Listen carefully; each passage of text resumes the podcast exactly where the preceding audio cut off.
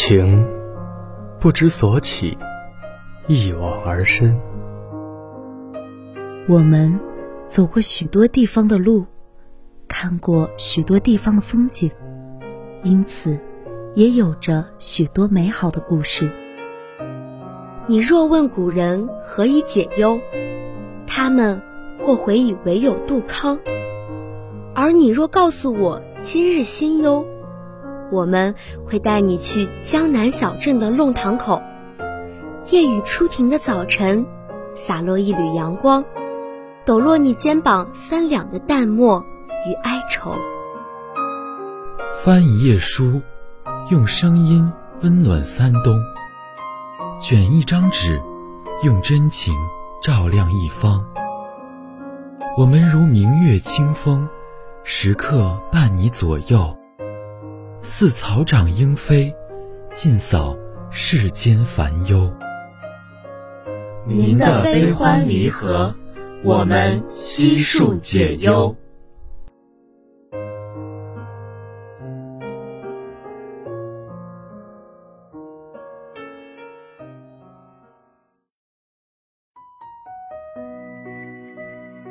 这周轮到夏朵出黑板报。等放学的铃声将众人赶得尽数离去，他机械地将粉笔、板擦和尺子依次排开。颤巍巍地站到后黑板处的凳子上，开始这看起来没有尽头的工作。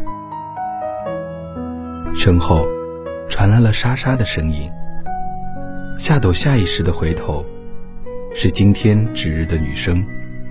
出于礼貌，她向那女孩打了招呼：“楚轩，需要我帮忙吗？”女孩抿着嘴角笑了一下：“啊。”不用了，我就快好了哦，谢谢你。夏朵转过头去，想到一会儿教室里就只剩下自己一个人的呼吸声，不由微微叹息。但楚轩突然走过来问他：“我能帮你做些什么吗？”夏朵其实想说“不用”，话一出口却变了。你帮我把这里的边框和文字填好，我去那边画图案，怎么样？好。他用手贴了一下刘海，爽快的走过去，然后拿起粉笔认真画了起来。一瞬间，夏朵对他的好感倍增。夏朵以前和楚轩并不熟悉，此时忍不住偷偷打量他一眼。漆黑的眼睛，眼窝幽深，鼻子挺拔而俊秀。也许不算漂亮，但气质典雅而孤傲。记得班里有人说她脾气古怪，说话语无伦次，很像精神病。但夏朵觉得她分明是个温柔而热心的女孩子，一时有些抱不平。黑板上。留下了楚轩整齐却呆板的笔记，看来他画画的功底很一般。他正写着，突然把板报的字念出了声：“因为喜欢。”夏朵听见他喉咙里溢出几个模糊的字音，没有作声，但一会儿他又叹息起来：“你怎么了？”不开心吗？没，没什么。楚轩的语气躲闪了一下。说嘛，或许说出来会舒服一些。夏朵的语气很温柔。嗯，阿朵，我不知道两个人能不能只因为喜欢而在一起。原来你是触景生情了呀。夏朵略微尴尬的笑了一下。楚轩叫她阿朵，着实让她有些肉麻。阿朵，你说，要是一个和你一向要好的异性朋友说喜欢你，想在一起，可他和你是异地，而且又那么优秀，你会接受吗？夏朵语塞了，他觉得楚轩的话有点玛丽苏小说的味道，但他忧郁的表情那么真实，夏朵不忍心怀疑他，于是用关切的神色问：“喜欢为什么不在一起？”我很犹豫，怕认识的人说闲话，又怕我耽误他。楚轩薄薄的嘴唇，不停的吐出他的犹豫。那蓝色的落寞覆盖在他红润的唇边，令人生怜。夏朵不由自主的离他近了一步。爱，有时候是自私的。夏朵好不容易想出一句，又觉得不合适，连忙补上一句：“你别有负担，顺其自然，只要别把那个男生主动推开就行。”提到那个男生的时候，楚璇的眼睛亮了。夏朵趁机找了一个八卦的话题：“那个男生是什么样的呀？”他叫方墨。但大家都喜欢喊他木木，他个子很高，永远一副清清爽爽的样子，还是个憨憨。楚轩的脸上有藏不住的骄傲和灵动。他酷爱打篮球，但下了球场又对人很细致温柔，总之蛮可爱的。喜欢他的小姑娘很多。哎，他成绩很好。可惜中考没发挥好，他们学校才排第八。夏朵听得几乎流下口水，仿佛一瞬间，自己的骄傲就萎缩了，而一向孤僻的楚轩，此时陡然变得明月光华。这么优秀的男生都能拜倒在他的石榴裙下，他有什么独特的地方？夏朵。再度打量他一眼，觉得楚轩好像挺漂亮的，的确漂亮。他及时抑制住心里潜滋暗长的嫉妒，告诫自己，不要由于嫉妒而随意怀疑别人，以免刺痛楚轩。那你们是怎么认识的呀？夏朵装作随意的问。我俩小时候住在一个大院里，天天同进同出。后来我们各自考学，就分开了。今年我生日的时候，木木送过我一个纯银的戒指，里面刻着纤细的字 “forever”。他说不要忘记彼此。你看，他一直都惦记着你啊，拒绝他反而让彼此都折磨。楚轩有点哽咽，夏朵眼看势头不对，忙说：“瞧你又伤心了，我能看看你的戒指吗？”“啊，不好意思呀，有一回去打篮球时，摘下来和书包放一起了，回来时发现它不见了，我疯子一般的到处找，但没有结果。我太笨了，木木知道了一定会怪我。”夏朵正欲再次宽慰他，但响起来的手机铃声，尖锐的催他赶紧回家去。抬头一望，窗外天空已将近墨色，才发现他和楚轩说了这么多话。楚轩，那么不活跃的一个女生，想来也压抑了很久吧。夏朵想。第二天。文体委员尖声指责板报上楚轩的字体难看，夏朵艰难地将这些字保存了下来。他不希望楚轩的认真付诸东流，也不希望楚轩失落，或许也不希望他们友情的见证被毁于一旦。课间，夏朵和几个女孩去厕所，遇见楚轩。夏朵大方地和他打招呼，楚轩以他典雅的气质对他笑了笑，也对夏朵的伙伴笑了。夏朵看见，几个女生对楚轩的回应是敷衍的。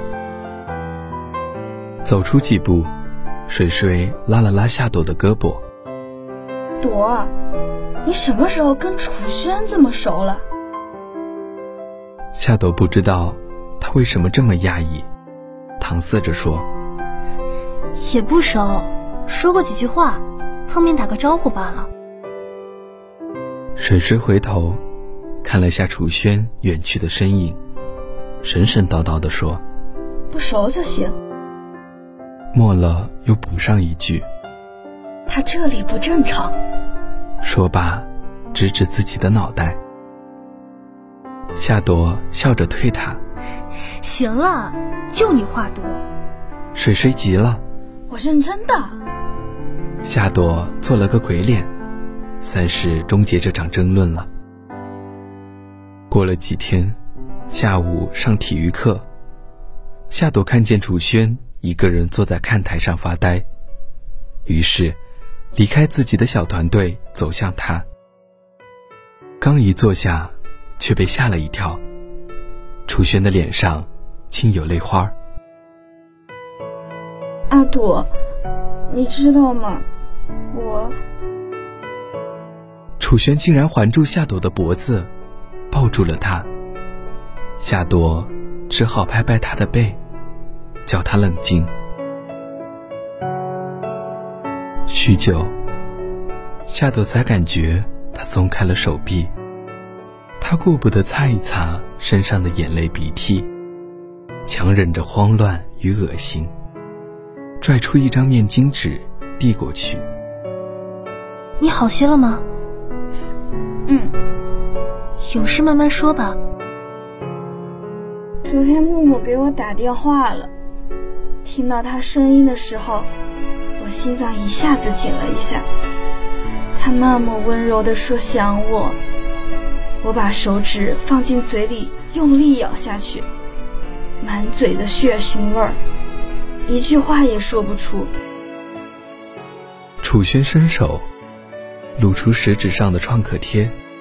说要揭开给夏朵看，夏朵大惊，她想象着创可贴下如揉碎了瞳孔般糜烂的皮肤，猛摇头说不用。我们沉默了好久，木木用很悲伤的语气问我：“楚轩，你怎么了？为什么不说话？”我咬着嘴唇，不知道具体说了些什么。我说：“我们只适合做朋友。”半晌，他说：“楚轩，你怎么了？你忘记我送给你永恒的戒指了吗？”我瘫倒在地上，像一头放干血液的牛，只等待死神带我走。楚轩说的很动情，夏朵几乎掉下眼泪。他最后说：“这样微妙的关系，让彼此都不安。那为什么不试着开始？”我，我还是答应他了，但我很害怕。夏朵将他揽在肩膀上，安慰道：“既然开始了，就努力的经营这段感情啊。”后来，楚轩和他聊天，一不留神就提到木木。阿朵，我觉得木木穿他们校服很好看，可惜我没有他们的校服。阿朵，木木觉得我的名字好听，草字头的名字很秀气。哎，不许笑！夏朵总是笑着，听楚轩说。木木如何如何？每次提到他，楚轩的脸就变得明亮娇羞。这是恋爱中少女独有的可爱气味。夏朵问过楚轩有没有木木的照片，他说没有，解释说他的家教很严，被爸妈发现就完了。夏朵很狐疑。既然家教严，为什么又天天打不完电话？他也问过有没有木木的情书，想看他的字。楚轩又说没有。木木很直男，不会给他写信。夏朵一点点失望了。他问楚轩：“木木都送过他什么礼物？”他只送过我花和戒指。戒指丢了，抱歉，没什么能给你看的。夏朵的怀疑猛增，如此亲密的恋人，怎么可能不互送礼物？难道他一直都是骗自己的？骗他还骗得如此声情并茂？楚轩没看见夏朵眼里的不满，兀自兴奋地说：“我和木木说起过你的，我说你成绩好，人漂亮，最主要温暖又善良。阿朵，这周末木木会来这边看我。”到时候我发视频给你，让他也问候一下我最好的朋友，如何？夏朵微微兴奋，她想象着一个阳光、体贴又憨厚的男孩子会是什么样子，什么声音呢？是不是音色温和又带着清亮的那种呢？楚玄口中叙述的木木，令人憧憬。而神秘。周末，夏朵隔一会儿看一眼手机，铃声开到最大，仍旧怕错过楚轩的消息。上午，手机安分的宛如没睡醒。中午，仍旧没有动静。晚上，手机。死尸般静默，夏朵泄气了。难道真如水水所说，楚轩居心不良？木木根本就是杜撰出来的。再看见楚轩，他自若的跟夏朵打招呼，夏朵径直说：“木木去看你了吗？”“嗯。”我想和你视频通话的阿朵，但木木来的时间紧，只待了一小会儿就走了。他说不想横生枝节。哎，阿朵，他送了我一条项链，我看见吊牌的价格了，他好舍得啊。说罢，他将项链放在手心里，递给夏朵。夏朵漠不关心的看了一眼。那子虚乌有的木木，送给他精致绝伦的项链，随口慢吟道：“嗯，很漂亮。”嘿，我觉得我越发离不开木木了。夏朵这次有些提不起兴致。周末，夏朵陪朋友逛街，水水围着一堆饰品转悠，戴了这个，又摘那个。突然，他指着一条项链问夏朵漂不漂亮，与她那条雪纺的裙子是否相配。夏朵皱皱眉，她觉得这链子有点眼熟，一瞬间想起来什么，顿时哑然失声。两条项链，别无二致。店员插嘴道：“哎，这条是真漂亮，卖的也好。前几天啊，有个姑娘像你们似的挑了半天，最后也是买了这条。”夏朵忽然很大声问：“是不是大眼睛、眼窝深、鼻梁高的女生？”店员一拍脑袋：“哎，对对，你们认识？哎呀，我就说这条适合你们这种。”哎，他又说了些什么？夏朵已经听不清了，她像逃离一般跑出了饰品店。愤懑从四周袭击了他，她呼吸很痛，好笑极了，被一个骗子耍得团团转。他夏朵才是那个最愚蠢、最神经病的人。肆意赚取他的同情，他的关切。这就是楚轩，用一个个谎言圆另一个谎言。这就是楚轩，一条饰品店的链子，在他的粉饰下，温柔又长情。这就是楚轩。夏朵忽然折返回饰品店，买了那条项链。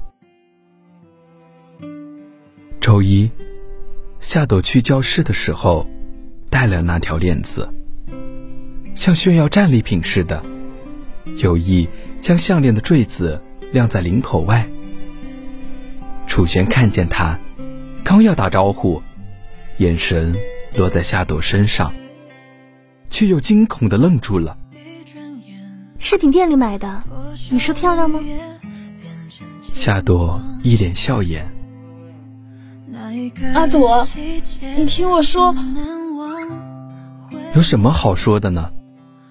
夏朵收起了笑容，目光凌厉又冰冷的从他身边走过。他们仿佛从不认识，倒退回。板报日以前的那个原点，大方而活泼的夏朵，身边永远有朋友围绕。而楚轩，他的笑容像一颗流星，亮了一下之后，就暗掉了。又是一节体育课，楚轩因为没穿运动鞋，被体育老师赶回教室自习了。也许他是故意的。班上女生的数量是奇数，他是落单的。夏朵和水水打了一节课的羽毛球，一下课飞也似的跑回去找水喝。他最早进了教室，看到教室角落里的楚轩。单薄的身躯趴在桌子上一动不动，他睡着了。他的面容静谧而安宁，紧闭着的眼睛投射不出他平日的悲情，却显得孤单而无助。夏朵突然觉得，他不是存心要骗她的。也许，木木这个男孩。是存在的。他经常看见夏朵和木木向他打招呼，对他微笑，对他好。只是夏朵活在现实里，别人能够看见；而木木活在他自己的视网膜上，只有他自己能够看见。可有人对他好，这就足够了。不是吗？一瞬间，所有的高傲、怨恨、不满、尖锐，全部消失。